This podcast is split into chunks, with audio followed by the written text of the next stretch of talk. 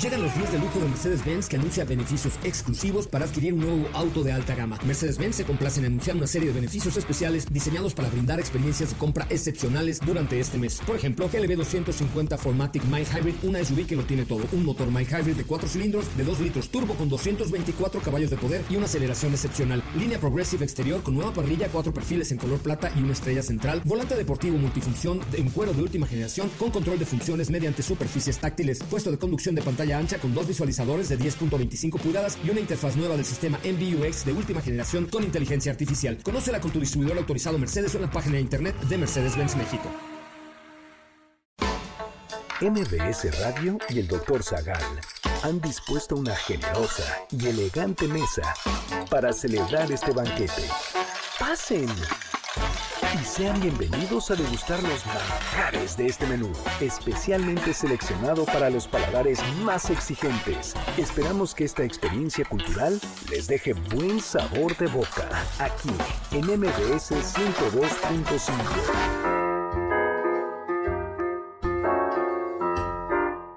¿Dónde se inventó el pudín? ¿En qué se diferencia el pudín inglés de los demás pudines? ¿Quién fue Herodes? ¿En qué país deberíamos ir si no queremos celebrar la temporada navideña? ¿Por qué es importante la obra literaria de Alfonso Reyes?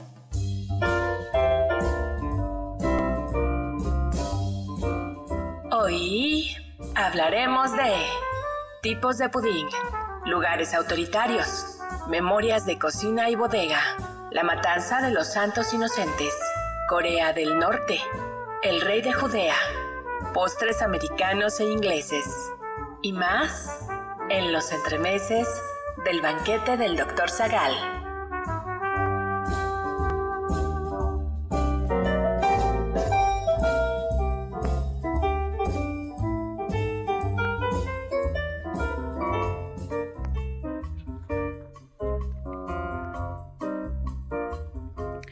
Estos entremeses son especiales, pues son los últimos del año. Para celebrarlo hemos preparado desde hace semanas un pudín inglés que se servirá en la mesa flameado con brandy. Pero no nos hemos olvidado de aquellos que aborrecen estas fechas. Para los Grinch de la mesa, les tenemos un viaje todo pagado a Corea del Norte, donde está prohibida la Navidad. En el camino repasaremos la historia del temible Herodes y cerraremos esta velada con las memorias culinarias de una de las mejores plumas de México, Alfonso Reyes.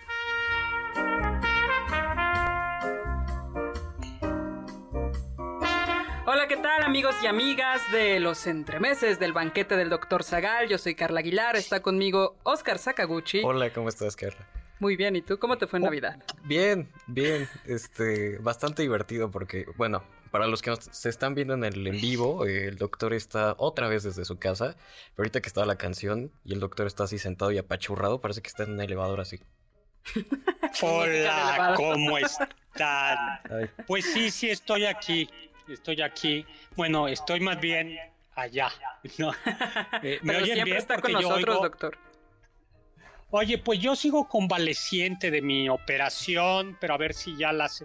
No sé si Pensamos que habían sido tantas posadas lo que lo había mantenido en casa, Doc.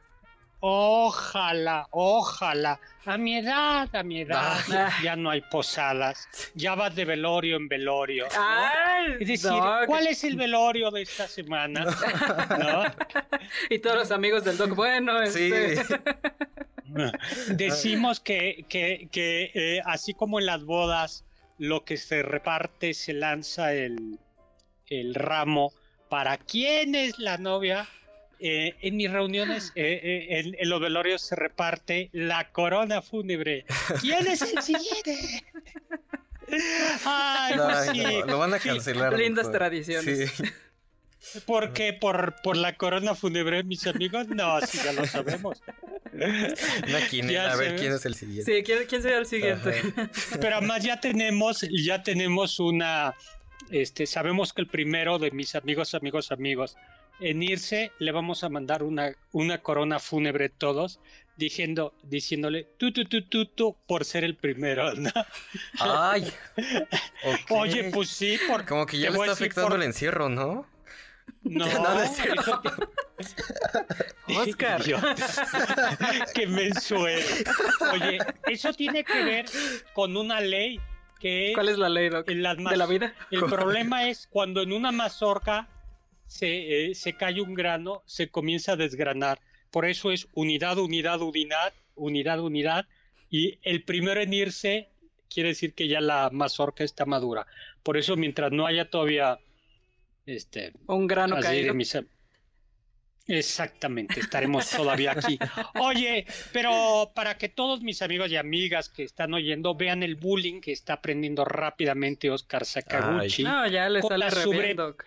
No, bueno, con la subrepticia colaboración de Carla Aguilar, pero bueno, eh, complicidad, pero, Yo pero bueno, me sigo fue- acordando del día de días raros que se celebran.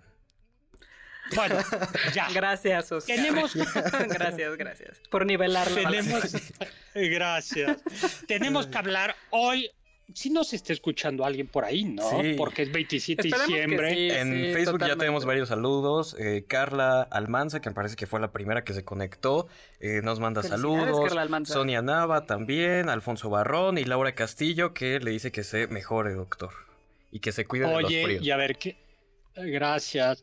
Y Juan Manuel ya está en Twitter por ahí. Muchos, Pues, muchos ¿cu- cuánto saludos antes- que nos acompañan.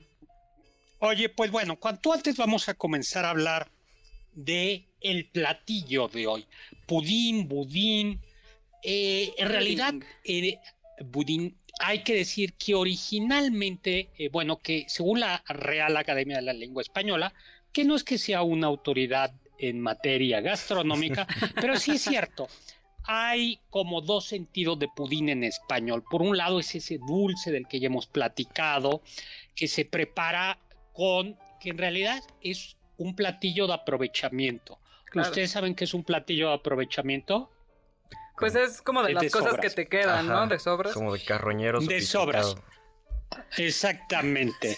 Pues como el pan, las cosas que ya, bueno, pues haces, con, metes ahí la sobra. Pero es lo más rico. Yo me acuerdo que me encantaba pensar que se estaban quedando bolillos duros en casa de mi abuela porque decía, sí, va a haber budín de pan. Ay, Sí. Pues sí, ese se puede hacer con leche, azúcar, frutas secas. Y por otro lado, hay otro que no es dulce, que es salado. Hay que decir que parece que lo es, eh, hay como dos, en, en Inglaterra le dicen pudín o budín, tanto a estas masas que, mm, que, pueden ser salados o dulces, pero que se cuecen al vapor eh, con un paño. Esto es, o sea, meten como una manta de cielo o como la manta cielo es una manera muy elegante de decir como una camiseta vieja, bien lavada. Esperemos, sí. Eh, bien la- No, bueno, si no puede ser salada. Entonces, como esa No, pues si es manta salada, cielo- mejor que no esté lavada, ¿no? Guácala. No, me- bueno, Para entonces un como toquecito de esa, especial. Sí. de esa telita, eso lo pueden hacer al vapor, meten ahí toda la masa o lo que van a hacer al vapor o al eh, o en baño o en baño María. O la otra es hacerlo, pero ya propiamente es un embutido en una tripa de eh, animal, ¿no? Y, Mm. pero es, es, esto es por lo que a mucha gente no le gusta, porque es como ligeramente más acotudo. Y es un primo de cierto tipo de flan, no de los flan- flanes horneados, sino de algunos flanes, no de esos de cajita que tú tomas, este, mi querido Oscar, para ir equilibrando la balanza Ajá. sino de los flanes que son en baño María. De hecho, también hay, hay, hay, hay, flanes, hay flanes salados. Bueno, y entonces estos budines, pues salados se pueden hacer de carne, eh, de legumbres. Algo que yo no comería son los de riñones. ¿A ti te gustan? ¿Les gustan? Yo no. No, No. no, sí sabe, sabe a riñón. Ahí hay un Sa- saborcito sabe, amoni- especial. sabe amoníaco. ¿no? Exactamente. Sí. O eh, se pueden hacer eh, dulces, ¿no? Entonces, Doc, lo saben- que hace que todos estos sean budines es que se aproveche las sobras de otra cosa. Exactamente. Por eso no vas a meter carne de primer calidad, Sí, por supuesto. desechos, metes fundamentalmente más eh, pan, desechos de pan, y los sueles ligar con un poco de leche y de grasa. Mm. Y algo que pasaba en los budines ingleses y que pasaba también en la bizcochería mexicana es que se utilizaba frecuentemente grasa de animal, de cerdo o de, o de res. Y entonces, eh, bueno, pues se puede poner mm, frutas, arroz o algo que, que, eh, que aglutine, ¿no? Ahora, eh, entonces, insistimos, es como una bola, ¿no? Y que puedes cocer en baño. ¿Esa es la diferencia con las salchichas? a ver, la salchicha es un embutido. Ajá. La, la salchicha es un embutido que va envuelto en una tripa. En una tripa. Ah, bueno, sí. Y no es bola. Ajá. Eso es, lo que Oscar quería decir. Eh, ¿A ti cuál te gusta más? ¿De los embutidos o los tú pudines? Empezaste, ¿eh? Hoy amanecí muy vegano, la verdad. Los pudines. Hoy, sí. los pudines, entonces, ¿prefieres los de bolita, de eh, así como de frutas y esos? Sí, sí, un poco más ah. light. Este. Ah. Con dátiles y frutos secos. Muy bien. Bueno, entonces, eh, sí, pero además es que la, salchicha, los embutidos en realidad es fundamentalmente carne y son especiadas. Son especiadas. Pero los ingleses hay, alguna, hay algún tipo de salchicha al que le dicen budín. Y es importante esto de que se suele poner los, budines dulces, frecuentemente se toman tibios. Y el budín de Navidad, que es el que se, o el plum budín, que es el que se toma por estos días en Inglaterra, se suele hacer tibio. Ahora, algo bien importante, ya lo platicamos alguna vez, es que no se prepara de un día a otro, sino que se cuece y luego se deja, le vas metiendo ron, algunos le meten cerveza, pero en todo caso tiene que, poner, que tener algún tipo de aguardiente o de vino, lo platicamos cuando hablamos del libro, del libro de Krumman Capote, para que esté impregnado. Y por eso, eh, no es que, pues sí, podríamos decir de alguna manera, se añejan o se dejan, eh, o se dejan maridar. Y eh, ya sea en Año Nuevo o en Navidad, se sirve este pudín y se flamea. Le pones un poquito más de brandy o de ron y lo flameas. Flameado, no con hielo, Oscar Sakaguchi. Porque fue. Y Oscar, no, yo sin budín, así nada más en una copa. Exprímanlo, por favor. De, deme el budín en copa. Ay, pero quítele la harina. Le, quita la harina, por favor. Sí. Oiga, Doc, entonces esta, el hecho de que esté hecho con sobras, que sea pan, que se busquen aglutinantes y que se aprovechen las cosas también nos dice por qué se sirven estas fechas, ¿no? Ya lo hemos mencionado algunas veces, después de otoño, el invierno, ya no hay cosechas y pues lo que tengas en la cocina es lo que vas a comer. Y de hecho ha habido críticos duros. Había por ahí un historiador, un escritor que llegó, creo que siglo XIX, y que llegó a Inglaterra y dijo, bueno, dice, la cocina inglesa se reduce al roast beef y los pudines de uvas pasas. Cosa que no es verdad, pero sí es cierto que son. Y, en efecto, son las o las uvas pasas o las uvas de Corintio, la ciruela pasa, perdón, que es la, ciruela pasa, y que como tú dices, que no es lo mismo que la uva pasa, ¿no? La ciruela pasa o la, o la uva, uva pasa, que son ya frutos de esta de esta época, ¿no? Claro, que se secan para que se conserven y pues para seguir teniendo algo, algo dulce que comer. Que, que, poder comer, ¿no? Y se sirve en la mesa, se flamea y es así como súper elegante, ¿no? Ahora, se, hoy por hoy le ponen un poquito como de crema dulce, como de crema chantilly, lo que los españoles dicen nata, y hay que ponerle un poquito más de ron o más de brandy. Eh, Muy y bien. entonces sí A Oscar le gusta eso. Sí, hay gente que lo come con salsa de nuez moscada, ¿no? Eh, le pones un poquito de nuez moscada porque es menos, eh, es, menos dulce de lo que parece, es como más especial, es más especial. Ahora, en realidad es el famoso, es prácticamente el fruit cake, que en México yo creo que por malo no nos gusta, porque como siempre, ya lo platicamos aquí, ¿no? De, como siempre el que dan, como a nadie le gusta, lo termina regalando. Hay un fruit cake originario que este, decía Germán Deza, dice que es el mismo que va corriendo por todas las Por todas las mesas Las- de las familias la- mexicanas. Pero con ustedes sí es eh, popular el pudín. Yo nunca he comido. Que Mi abuelita sí, siempre que quedaban bolillos duros, siempre preparaba budín de pan. Así con las Había- pasitas, canela y le echaba un poquito Sí. de como de crema o de nata. ¿No? Sí, había, yo me acuerdo uno ah, en, en cierto restaurante, el de los tecolotitos, hace muchos años hacían un pudín y ese seguro que era de desechos. Pero Sí, justo totalmente. estaba sí, como muy prensada, o sea, la, la, Mm. la, la masa realmente estaba apretada. No siempre había, eh, y sí tenía un poquito de licorcito de pasitas y le ponían ahí salsa de chocolate. Y la verdad Ay, es rico. que era, era delicioso, ¿no? Pero pues es de estas cosas, eh, hablando comida mexicana, em, aunque en los recetarios de- mexicanos del siglo XIX hay, hay budines de espinaca, de zanahoria, de dulces y secos, nunca, nunca prosperaron, ¿no? Son de las cosas que no, que al paladar mexicano Sí, como que no nos encantan. No, no nos Que gustan. si te voy a hacer un pastel de El- chocolate o las sobras que quedaron, no. pues, No, No, por ejemplo, no, no. Lo, lo de las ¿Sabes pasitas, qué los frutos secos, como que no somos tanto de tenerlos en el pan. A mí Mm, me parece. Pero tampoco los salados. ¿Sabes qué es lo que pasa? Que compite con el tamal.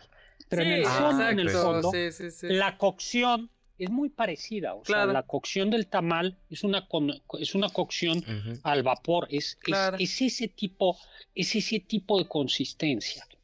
Entonces yo creo que es porque... Sigue ganando el maíz en el paladar Sí, mexicano.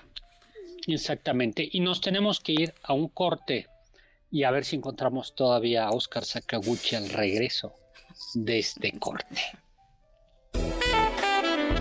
No te pierdas ninguno de nuestros menús y sigue el banquete del Dr. Zagal a través de las redes del 102.5. En Twitter, arroba mbs 102-5.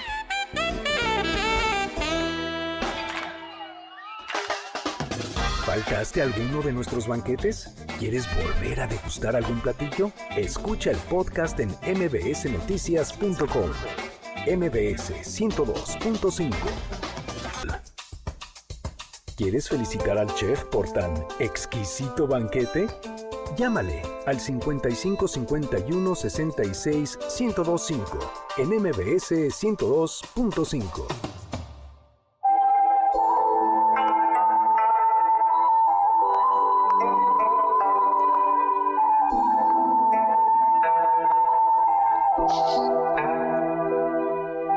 Hola amigos y amigas de los entremeses del banquete del Dr. Zagal, yo soy Carla Aguilar, está conmigo Oscar Sakaguchi y por supuesto el muy navideño, el muy excelentísimo doctor Héctor Zagal.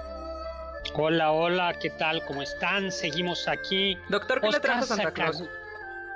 A mí, eh, fíjate que yo más bien soy uno de los ayudantes de Santa Claus. No le trajo nada. No, eh, no yo, yo ayudo a Santa Claus a traer cosas. Le trajo la oportunidad de ser amable, Ajá. de ser, de ayudar. Lo esclavizó. Pero bueno, para personas que A no te- a- ¿Mande? ¿A ti qué te trajo, ¿A ti qué te la trajo? Navidad, Oscar? No, yo no creo en esas cosas. Este. Yo sí sé te que le trajo trajo. ya, ya, ya tienes en tu corazón algo, algún cariño con el que mu- amueblar esa soledad. pues, alcohol, yo creo, pero. Ah, Este. Para los que no les trajeron nada, el banquete del Dr. Zagal y MBS sí les tienen regalos y es que les vamos a dar dos pases dobles para todos a Belén, la Compañía Nacional de Danza, este 6 de enero a las 19 horas en el Teatro de la Ciudad de Esperanza Iris. Dos pases cuádruples para las mujeres son de Venus y los hombres ni madres. La cita es este 30 de diciembre en el nuevo Teatro Versalles. Dos pases dobles para la irreverente pastorela El Diablo tiene otros datos, donde un grupo de alegres pueblerinos tienen que vencer las maldades de los simpáticos villanos de esta historia. La cita es el 30 de diciembre a las 20 horas en el Teatro de la República y dos pases dobles para la trilogía de rock volumen 1 en la Filarmónica de las Artes eh, este primero de enero. Oye, y yo le mando un saludo Ay, a perdón, a Luis quienes marquen al 5166-102.5 y nos digan quiero los pases. 5166105. Pues le mando un saludo a Luis Carlos y a su esposa Rachel, paz con quien cumple dos años de casada, de casados. Ay, dos años, ¿no? felicidades, qué bonito. Eh, pues qué, qué bonito, ¿no? Para que veas, mi querido Oscar Sakaguchi, no pierdas la esperanza. Doctor, no pero usted siempre nos orilla a perder la esperanza. yo no dije nada para no augurarle mala suerte a ese matrimonio. No, ustedes están protegidos. Ay, nosotros también, el amor nos protege. De, la, Oye, de lo insidioso del que, doc. bueno, ya. Pero si no les gusta la Navidad, si están cansados de posadas y de posposadas, de brindis de Año Nuevo y de roscas, no se preocupen, todo tiene solución. El baquete del doctor Zagal ofrece un tour antinavideño donde nadie te molestará con rosca de reyes, con brindis, con árboles de Navidad, con pastorelas, Ay, qué con triste. Niño Dios ni Reyes Magos. Con ugly Venga usted a Corea del Norte. El lugar En más efecto, feliz de la Tierra. Sí. Pues sí. Bueno, que, según pues, Corea según del ellos, Norte es el segundo Sí, sí, sí, lugar sí, más feliz los de, más felices de la de Tierra. de la Tierra. Ajá. Eh, en efecto, Corea, la, la península de Corea, un imperio antiguo que fue durante, antes de la Primera Guerra Mundial, antes de la Segunda Guerra Mundial, los japoneses que fueron unos gandayas invadieron Corea y lo sometieron. Eh, tras la Segunda, ya platicaremos un poquito de esto, tras la eh, Segunda Guerra Mundial, fue liberado por una parte por los aliados occidentales, el sur y el norte, en buena medida eh, eh, por la Unión Soviética, ¿no? Y más tarde los chinos, lo que llevó, contaremos un poquito la historia, a que se dividiera en dos, la República del Norte y la República del Sur. Hoy por hoy todos conocemos que Corea del Sur es, tiene unos altos estándares de estudio, de ingreso, de producción, y en cambio Corea del Norte, este, pues está gobe- gobernado dictatorialmente, digan lo que digan algunos políticos de cierto país latinoamericano, y la verdad es que vive aislada en muy buena medida porque, porque lo ha querido, también por los bloqueos. Sí. Pero bueno, está gobernada por una dinastía dictatorial y su dictador de ahora, Kim Jong-un, eh, en noviembre de 2016, pues creyó conveniente que había que evitar en diciembre esa relación, esas reuniones donde había demasiado alcohol, demasiadas personas, demasiadas Desenfreno. Cantos, inmodalidad. Como Oliverio. Cromwell, ¿no? Ajá, exactamente. Esta es una Navidad triste también. Mm.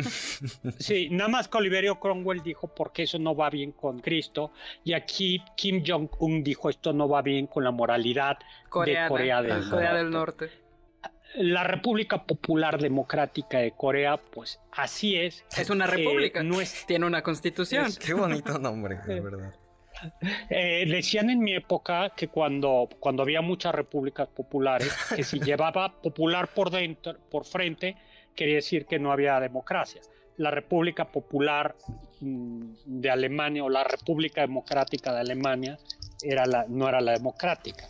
Pero bueno, hoy por hoy, bien a bien, es uno de los países más opresivos, Corea del Norte. No se sabe bien a bien cuántos cristianos viven algunos piensan que podría haber unos 300 mil. En Corea del Sur hay bastantes más cristianos. Bueno, en 2020, Eh, eh, según datos de la Embajada de, de España, que todavía tenía relaciones con Corea en ese entonces, este, más o menos la cifra estaba en 2% del total de la población y el 71.3 es el que imperaba, que era eh, la parte no creyente en Corea del Norte. Porque lo que intentan es meter más un culto político antes que religioso. claro, es una mezcla de comunismo con un fuerte culto a la personalidad, no un culto a la personalidad a los dictadores de Corea, ¿no? Y a la familia Eh, de los dictadores, ¿no, doctor? Porque, Sí, a la familia. Porque la Navidad ya fue reemplazada por una nueva celebración que honra a la abuela de Kim Jong-un, Kim Jong-suk, que fue una guerrillera comunista que se enfrentó a los japoneses para lanzarlos fuera de Corea. Y entonces ella nació en la víspera de Navidad, en 1919, Y Kim Jong-un dijo, pues vamos a reemplazar la Navidad con el nacimiento de mi abuela. Yo me quedaba con el La sagrada madre de la revolución. Así es, la sagrada madre de la revolución. O sea, si en 1930 se acuerdan que Quetzalcóatl se quiso robar la Navidad en México, pues allá, allá, bueno, allá ah, no había Navidad porque no era un país tradicionalmente eh, cristiano, pero bueno, también tiene, tienen a su sagrada madre, de, la, revolución. ¿No?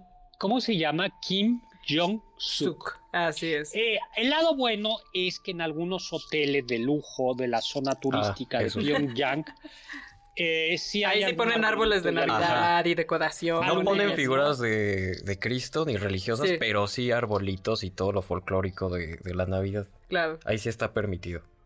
Pero solo en esa zona, zona turística, ¿no?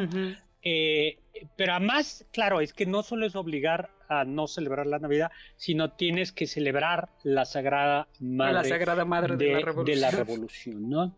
Ah, sí. Pero y además, es que insisto, aún así, ¿cómo la celebras si estás prohibiendo las reuniones, los cantos, el alcohol? ¿Qué pretenden todos? Yo creo que es una celebración muy solemne, ¿no? Eh, o nada más la, celebra él. Quizás. Sí. Yo creo. Eh. Es que sí, bueno, ellos dicen que es un país feliz, pero todo indica que es un país como, como aburrido, ¿no? Porque en efecto es que desde, bueno, sí, eh, hubo eh, y luego el problema es que quedó dividida como otros países, ¿no? Como Alemania, pero el, problema es que eh, en un determinado momento Corea del Norte se lanza sobre Corea del Sur pensando que los estadounidenses no la van a dividir, a defender, pero en 1948 eh, la ONU, la Unión Soviética no veta en el Consejo de Seguridad la acción y entonces hay una, pues de Estados Unidos y muchos otros eh, países, pero sobre todo Estados Unidos, van, por así decirlo, a defender a Corea, a Corea del Sur. Y finalmente queda la situación en donde estaba, ¿no? En el paralelo 38, en donde hay una zona desmilitarizada que es altamente militarizada, ¿no? Que es eh, donde es, es terrible, ¿no? Y China ha apoyado tradicionalmente, China ha apoyado tradicionalmente a Corea del Norte, de quien se sabe que ha intentado hacer experimentos nucleares. Y por eso en cada película de 007 siempre aparece un, coreano eh, malvado, un coreano eh, malvado ¿no? Eh, ahora, lo triste es que en efecto está, es un país del que no sabemos prácticamente eh, del que prácticamente no, no sabemos nada, ¿no? Solo sabemos lo que eh, ellos quieren que sepamos. Por ejemplo, ellos quieren que sepamos. el culto a la personalidad este, es absurdo, verdaderamente, ¿no? Se dice que Kim Jong II fue el que inventó la hamburguesa en 2009. Ah. Eso lo dicen, ¿no? Que Disney y Coca-Cola son marcas asiáticas, ¿no? Y que el fundador de la dinastía escribió más de 1500 libros, corregía a sus maestros y que era el mejor jugador golf del mundo. Eh, o sea, no. No, bueno. Eh, bueno, y se sabe que si te sale del, del guion, eh, los militares desaparecen literalmente. Es un país, además, con una economía centralmente planificada, es un país eh, muy pobre, mm, porque además pocas tierras son cultivables, e insistimos, es un país que por supuesto tiene sanciones del extranjero, o sea, ha habido un bloqueo muy serio, eso hay que reconocerlo, pero también es decir que es un país que se ha cerrado eh, al mundo, ¿no? Y donde, donde, lo dictado, donde la dictadura impide eh, o, ha bloqueado la Navidad si quieren ir a Navidad, si quieren celebrar diciembre sin Navidad, pueden ir a, pueden ir a Corea del Norte. Vamos a un corte y regresamos. ¿Están disfrutando el menú? Después de esta pequeña pausa, regresamos al banquete del Dr. Zagal en MBS 102.5. ¿Tienen algún comentario? Pueden contactar al chef principal, el Dr. Zagal, en Twitter, arroba hzagal.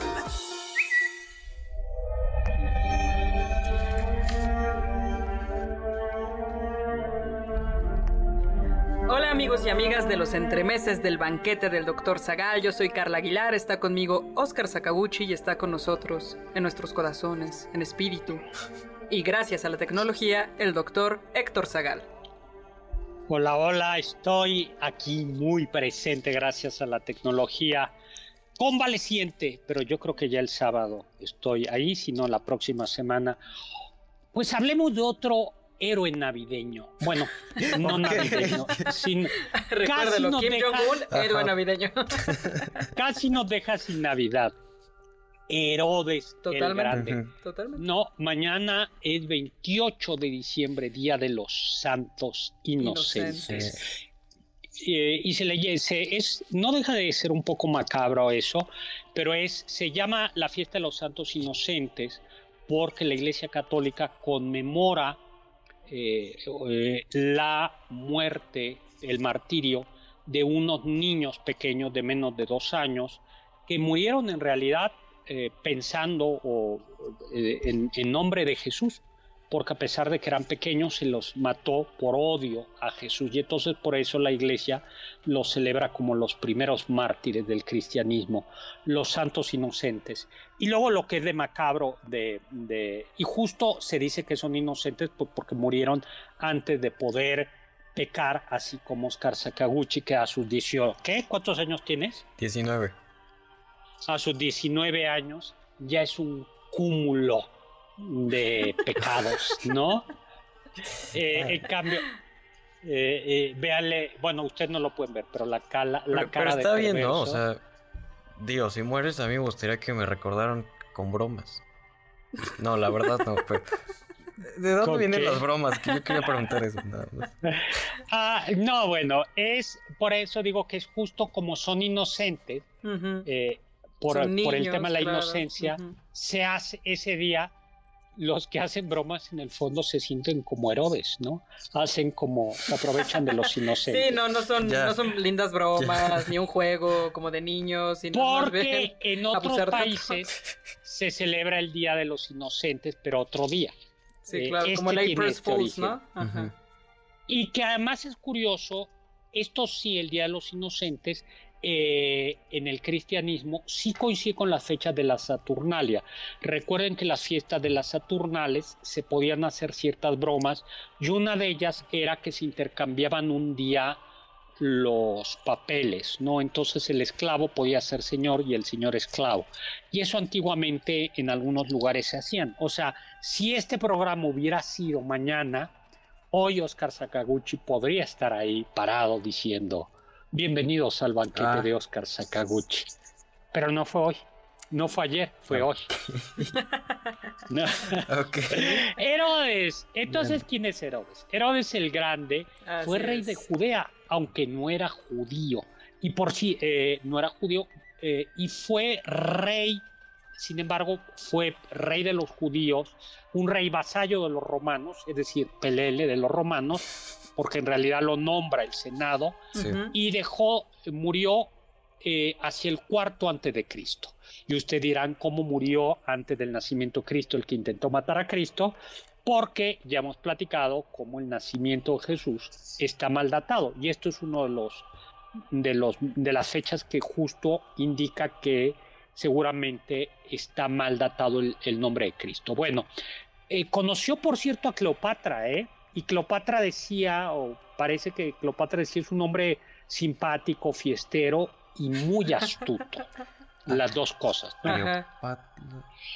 Bueno, la Biblia describe a Herodes eh, como un monstruo que intenta matar cuando los reyes magos o los magos mm, van, ven la estrella, eh, a falta de WhatsApp, ya platicamos, se les ocurre, digo, no de WhatsApp, de Waze, llegar a preguntarle al rey Herodes, ¿dónde nació el rey de los judíos? Y él dijo, entonces ah, Herodes... yo? exactamente. Pero como era muy astuto, dice, dice el Evangelio, ah, vayan y avísenme dónde nació para que yo vaya a adorar. Yo también le quiero dar un regalito. Un regalito. Y los magos son avisados, puestos eh, en aviso de que vayan por otro lado y que no la avisen. Y entonces cuando Herodes se entera de que los magos han regresado por otro lugar, Herodes manda matar a todos los niños por debajo de los dos años en Belén, Belén. y sus cercanías. Así es. ¿Fue así de sanguinario? Sí. Sí. No hay un lado bonito a esto de no, están exagerando. No, no está documentado lo de los niños, pero algún historiador decía por ahí, es lógico que no estuviera documentado porque se documentaban las grandes matanzas de personajes y él seguramente, y él mató pues a niños pobres de Belén Claro. eh, y comparados con otras personas pues no pasaron... eh, No eh, fue relevante. pasaron- Por ahí llegué a escuchar Exacto. vez que tampoco es que haya asesinado a muchos niños. Eh, Sí, era lo que decían, Belén era un lugar pequeño. Claro, y cuántos niños menores de dos años probablemente había, Sí, ¿no? entonces Sí. decía, podrían haber sido 15 quizá. Eh, pero bueno, eh, ¿cómo, eh, ¿a quiénes asesinó? ¿A quiénes sí asesinó? Como él quería que nadie le quitara su, su puesto, su corona, se casó, se casó con una hermosa mujer, Mariame, eh, en el 29, pero la ejecutó. La ejecutó porque dijo que Es era una adúltera adúltera e intentó asesinarme. aunque en realidad parecía que lo que tenía era que temiera que estuviera en un complot. Hay que decir que Herodes practicaba la poligamia, tenía concubinas y tenía 10 esposas, lo cual explica que tuviera muchos hijos. También tuvo un hijo Alejandro al modo griego y Aristóbulo, a quienes asesinó en el 7 antes de Cristo, porque temía que fueran a conspirar para quitarle la corona. Realmente un eh, paranoico de primera. Sí. Y cuando ya iba a morir, bueno, y me- bueno, además también acusó a otro de sus hijos, Antípatro, de querer asesinarlo. De este tercero no me acuerdo si lo mató o no lo mató. Eh, pero bueno, cuando él eh, veía que alguien no lo apoyaba, Le confiscaba sus tierras. Propiedades, es. a veces lo mataba. eh, y hay que decir, sin embargo, que era muy sagaz y que logró hacer una buena alianza con Marco Antonio y con Cleopatra, sagaz, no sagaz. Eh, y que en algún momento recibió apoyo de, Mar- de- de Marco Antonio y que Cleopatra eh, sí le alcanzó como a quitar un pedacito de sus tierras. Se llegaron Pero a él pelear, dijo- ¿no? Bueno, ¿Con Cleopatra? Sí, sí, llegó a tener una disputa con ella Ah. y como Marco Antonio, eh, al parecer tenía sus amoríos con Cleopatra, no, sin el parecer. bueno, tenía sus este, eh, le terminó dando las tierras a Cleopatra. Entonces después cuando Marco Antonio se pelea con Octavio, que era con quien tenía la alianza, Marco Antonio pierde y Herodes, que- bueno, que también el, el tipo estaba tonto para algunos temas. eh, si Marco ¿Quién? Antonio... Marco- ¿Herodes? Herodes. Ajá. Si Marco Antonio le quitó las tierras para apoyar a, a Cleopatra y se pelea con Octavio, ¿a quién apoyas? A Octavio. El señor apoyó a Marco Aurelio. No, Marco porque él creía que iba a ganar. Pues, pues creía sí, que iba a pero- ganar a Octavio. Pero al final se consiguió. Oscar, ¿a ti te la- encanta llamarle tontos a todos. Se consiguió el beneplácito de Octavio Ajá. y Octavio lo terminó nombrando, eh, renombrando, le- lo mantuvo en la corona. Ahora, el infeliz en, la- en la- en el trono, el infeliz Herodes, ya cuando se sentía morir, di- según el historiador judeo romano Flavio Josefo, dice que le pida a su hermana Salomé que eh, bueno, Herodes reúne en un hipódromo a los grandes de Judea, a grandes personajes, y los tiene como prisioneros. Y Salomé le dice, cuando yo muera, le dice a Salomé, yo sé que nadie me va a llorar, que nadie va a llorar por mí, se van a alegrar. Bueno, al menos Pues- le llegó un momento de claridad antes de morir. Pero para que no lloren, para que sí lloren y no se alegren de mi muerte, cuando yo me muera, ejecuta a todos los prisioneros que yo tengo. ¡Wow! Qué Qué gandache. horrible. Estaba- No, sí estaba loco. Por Sí, estaba como. Sí.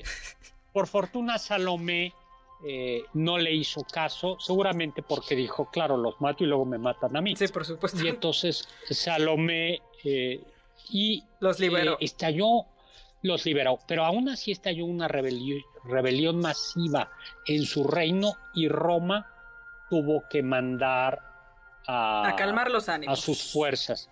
Y luego la corona de Herodes, se le conoció Herodes el Grande, pues ya se dividió entre sus hijos.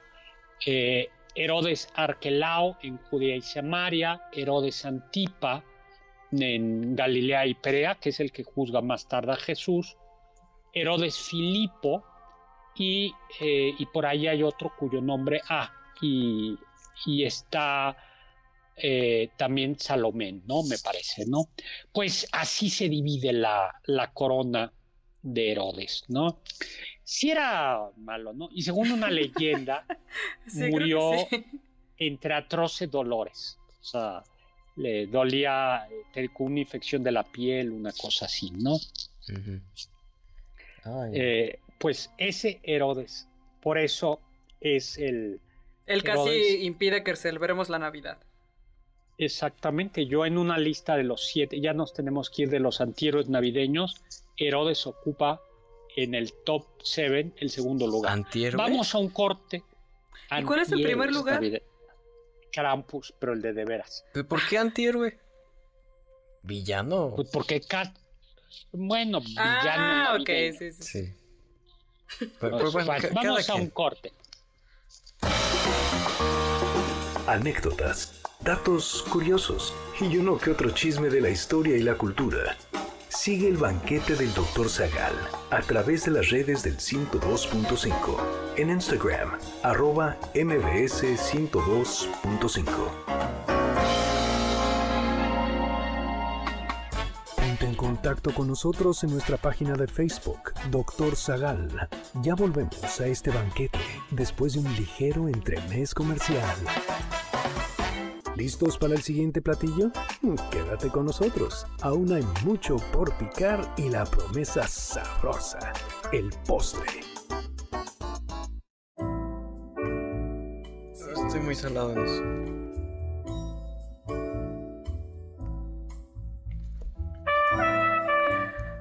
Hola amigos y amigas de los entremeses del banquete del Dr. Zagal, yo soy Carla Aguilar, está conmigo Oscar Sakaguchi y por supuesto está con nosotros el Dr. Héctor Zagal. Hola, hola, pues estoy muy contento hoy de hablar de un libro que me gusta muchísimo, Memorias de Cocina y de Bodega, junto con Minuta, de don Alfonso Reyes, que fue publicado originalmente en 1953. Hay una edición preciosa, el Fondo de Cultura Económica, en la colección Tezontle, y elegimos hablar de este libro no solo porque me gusta la comida, sino porque, mi querido Oscar Sakaguchi, Porque un día como hoy, pero de 1959, falleció Alfonso Reyes. el gran, yo creo que el gran escritor mexicano. ¿A ti te gusta, Carla? Sí, sí me gusta, lo que he podido leer de él es muy... O sea, es muy, es muy sensato, es muy brillante y además su pluma se disfruta muchísimo. Claro. En alguna ocasión Borges dice, eh, Bor- Borges decía que era la mejor pluma latinoamericana. Claro, la mejor Y prosa en lengua castellana del siglo XX. Y No, es que Borges escribían casi igual, la verdad. No, Eh, escribe muy distinto. No sé, yo, yo leyendo esto me sentí leyendo este ¿A Borges? El Inmortal. No, escriben distinto. Mm. ¿Qué le La, la pluma, la, la pluma de la pluma de Alfonso Reyes es como muy castiza, tiene, es más cercana a la espa- al español español que Mm. la de Borges. Eh, Lo que Borges sí es cierto, decía irónicamente, eh, dicen que dijo, no lo dijo, dijo, a los mexicanos no les gusta porque no les pareció muy azteca. Mm. Como diciendo, en una época el nacionalismo, él, eh, él no era tan nacionalista, ¿no? Sí. Eh, entre comillas, porque sí que lo era, oriundo de Monterrey, hijo de- del general Bernardo, Bernardo Reyes, y era un glotón, Alfonso Reyes, un glotón verdadero. Su abuelo, su comía papá mucho era parte de estos científicos Bernardo. de, de Porfirio no. Díaz, ¿no? Era el Ujú. militar, no, Ah. no era de los científicos, sino era justo el general que fue gobernador de Nuevo León y que fue al que Oh. mataron en la, en la decena trágica. Que intentó Bernardo Reyes, cuando está Madero en el Palacio Nacional, que tenía un gran prestigio Bernardo Reyes, cree que le dice al ejército que está a los del golpe de Estado, creyendo que el, que el ejército de Madero va a entregarle el palacio, sale por el zócalo, así camina para que le entreguen el palacio, se rinda y le sueltan un balazo. Ah. Bueno, el caso es que... El caso es que... Este Pero estaba diciendo, doctor, que le gustaba mucho a Alfonso Reyes comer, ¿no? Que era un glotón. Un comer, era un glotón. Y entonces fue embajador de México en Brasil, vivió en España, en Francia, y, cuenta mucho de... Eh, y tiene eh, de su comida como gran glotón, pero, eh, pero al mismo tiempo con la cultura. Les voy a una cosa muy bonita que dice. Eh, él es de Monterrey, dice en este libro. Son notas sueltas, ¿no? Mi tierra es de, es de naturaleza pobre. La gerente de Monterrey ha hecho su riqueza a fuerza de invención humana y, por así decirlo, rectificando el ambiente. Siempre que contemplo aquellos campos de chaparros donde pasen las cabras, chaparro es un árbol propio de esa zona. Exactamente. Eh, eh, aquellos campos de chaparros donde pasen las cabras, pienso en la Ítaca de Odiseo. Menelao quiso obsequiarle tres caballos a Telémaco. No, le dijo este, dame, dame algo que pueda guardar conmigo. En Ítaca no hay, como aquí, llanos abundantes de loto, juncia, trigo, espelta y gustosa cebada blanca. Ítaca no tiene lugares espaciosos donde se pueda correr ni prado alguno. Ítaca es tierra de cabras. Y también Monterrey es tierra de cabras. Pero lo que ha hecho Monterrey con sus cabritos en sangre, tan aficionados son mis paisanos que se les atribuye el viajar siempre con una ración de chivo tostado, seco y pulverizado que llaman la vitamina Che. bueno, no, bueno, sí es este, eh, delicioso leer a Alfonso Reyes. Va, va, contando historias así, por ejemplo, el, eh, la historia del pollo marengo. Luego tiene poemas muy bonitos en torno a la comida. Por ejemplo, tiene una minuta en donde va, va haciendo poemas desde el inicio de la, de la comida, eh, desde la entrada, los aperitivos. Eh, por ejemplo, dice uno, a ver si encuentro el de la ensalada, que es bien, bien bonito, ¿no? Ah, no, voy a leer el del vino blanco para que lo lean. Es un poema al vino blanco. Piensan que la rubia es menos mujer, que beber del blanco es menos beber. Para error tan craso, burla y punto omito, omiso, mas o vino blanco salta del vaso, lo mejor que pueden hacer es derramar en el jugo del guiso. ¿No? Que es como cosas muy, muy... Este de la ensalada me gusta mucho, ¿no? A ver, doctor. Dice, lechuga, tomate, escarola, cebolla honesta y ajovil, de generoso aceite una ola, y náufragos de perejil, rábano de alcanfor y almagre, y pimiento de bermellón, y al desorbitado vinagre preferid el cuerdo limón. Eso es una gran sabiduría. Totalmente. En efecto, es, es, es la, como es la, se puede hacer el aliño de una ensalada con aceite y vinagre, pero hay que tener cuidado con el vinagre, ¿no? Como decían, pródigo con el aceite y tacaño con el vinagre, ¿no?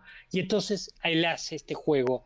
Allá al desorbitado vinagre preferid el cuerdo limón y en efecto se puede utilizar un aliño, en el aliño, limón ustedes lo pueden hacer, ahora que estén ya en dietas y comiendo lechuguitas y cosas de esas. Después de la rosquita. Ajá. Después de los tamales. su, su aceite con aceite por ahí del 3 de febrero. Sí, por ahí ya pueden hacer esta ensalada aceite de olivo y pónganle en lugar de vinagre un poquito de limón, ¿no? Eh, bueno, y va contando como montones de, anécdotas de este tipo, ¿no? Por supuesto, eh, explica, por supuesto, se mete a hablar de Quijote, del, del, Quijote, ¿se acuerdan de cómo comienza el, el, Quijote? Y dice qué es lo que comía el Quijote y entonces va explicando lo que cuenta, lo que comía el Quijote. Él es el que nos narra, por ejemplo, es un gran defensor de la cocina española, cómo en realidad son los, las reinas españolas las que llevan buena parte de las costumbres que después se convertirán de comida francesa. Él dice que las mejores, que llegan unos, eh, un general roba francés durante Napoleón, un general napoleónico, se, saca el botín de una ciudad y entre otras joyas, dice Alfonso Reyes, se lleva el recetario de un convento. Y ese convento se convertirá en una de las joyas gastronómicas de Escoffier, el gran cocinero francés, en una de las joyas de Francia. ¿No? Uy, pues ya se me antojó todo lo que dice eh, todo lo que dice este, este hombre, ¿no? Y va hablando, por ejemplo, algo bien bonito, dice, a mí me gusta mucho, es, dice, en todo, a ver, en realidad de podernos a competir de cuál cocina mejor o peor, ¿no? De cuál cocina es más sabrosa, de la, el enfrentamiento entre el, el trópico y el sur, tenemos cada una que vivir y, saber que es un momento. Y algo bien bonito dice, todas las grandes cocinas se apropian de otras cocinas. Y él dice, el café fue apropiado por los españoles, las patatas se las apropiaron eh, se apropiaron la cocina francesa de ella, que no es lo mismo apropiarse que expropiar, ¿no? Eh, nosotros nos hemos apropiado del pan dulce, del azúcar, y entonces él dice, las, las grandes cocinas se van hechas, eh, se van haciendo de apropiaciones felices. Y eso es lo que es la cocina mexicana. Nos apropiamos del trigo, nos apropiamos del cerdo, de la nos apropiamos de la, manteca, de, de las especias. Y esa idea es una idea que a mí me, pues me gusta, mm, eh, me gusta mucho, ¿no? Nada más vean, por ejemplo, dice, Escandinavia y va paseando, amén de los consabidos arenques, bacalaos, róbalos y demás ahumados, me he iniciado en la combinación de la cebolla con huevos crudos, el pastel para el café, el ya el popular pastel de queso y el germánico pan de Kummel. Ah, ya se me hizo. De Alemania, ¿quién ha oído ponderar las salchichas? El consabido sauerkraut. ¿Tú has probado el sauerkraut, Oscar Sakaguchi? Eh, quizá. ¿Es la col fermentada? Es la col fermentada. Ah, sí, no me Agri fermentada. ¿No te gusta? Por eso no te llevo ahí. Ah, yo nunca lo he probado. Ay, vamos. ¿Has ido al set, Carla? No, doctor. Pero vamos, a ti que sí te gusta que, que, si te gusta la sauerkraut, vamos y aprovechemos eh, mandarle un saludo a nuestros amigos del CERT, de aquí de la Ciudad de México, a comer el plato alsaciano que lleva salchicha, lleva un, ¿cómo se llama? Ay, se me acaba de olvidar Ay, este doctor, así no nos van a invitar. Este... Una, no, espera. No, por si ya no estabas invitado, Oscar. Una una, eh, una costilla ahumada, pero hay otra que se me acaba de olvidar el nombre. Es esta como. Ay, que se come así con como patita. que ta, chamorro. Ah, ah no, jamás iba a dar con eso. bueno, pues ya nos vemos. Oye, pues feliz año nuevo para todos. Nos vemos. Ah, no, no. Todavía tenemos un programa antes de nuevo, estos son los últimos entremeses, pero todavía tenemos otro programa. Es cierto, son los últimos entremeses del año, eso sí. Los últimos del 2023. Pero tenemos el banquete, que es el banquete fuerte. Exactamente, doctor. Bueno, pues nos vemos, nos vemos pronto. Muchas gracias en cápsulas a Carmen Cruz Larios, en controles a Héctor Zavala, en producción Juan Carlos Castillo, Oscar Sakaguchi, Carla Aguilar. Muchas gracias por acompañarnos esta noche. Sigan disfrutando las vacaciones. Confiamos que este banquete ha sido un deleite gourmet y cultural. Gracias por escucharnos y nos esperamos el próximo sábado con una deliciosa receta que seguro será de su agrado. MBS 52.5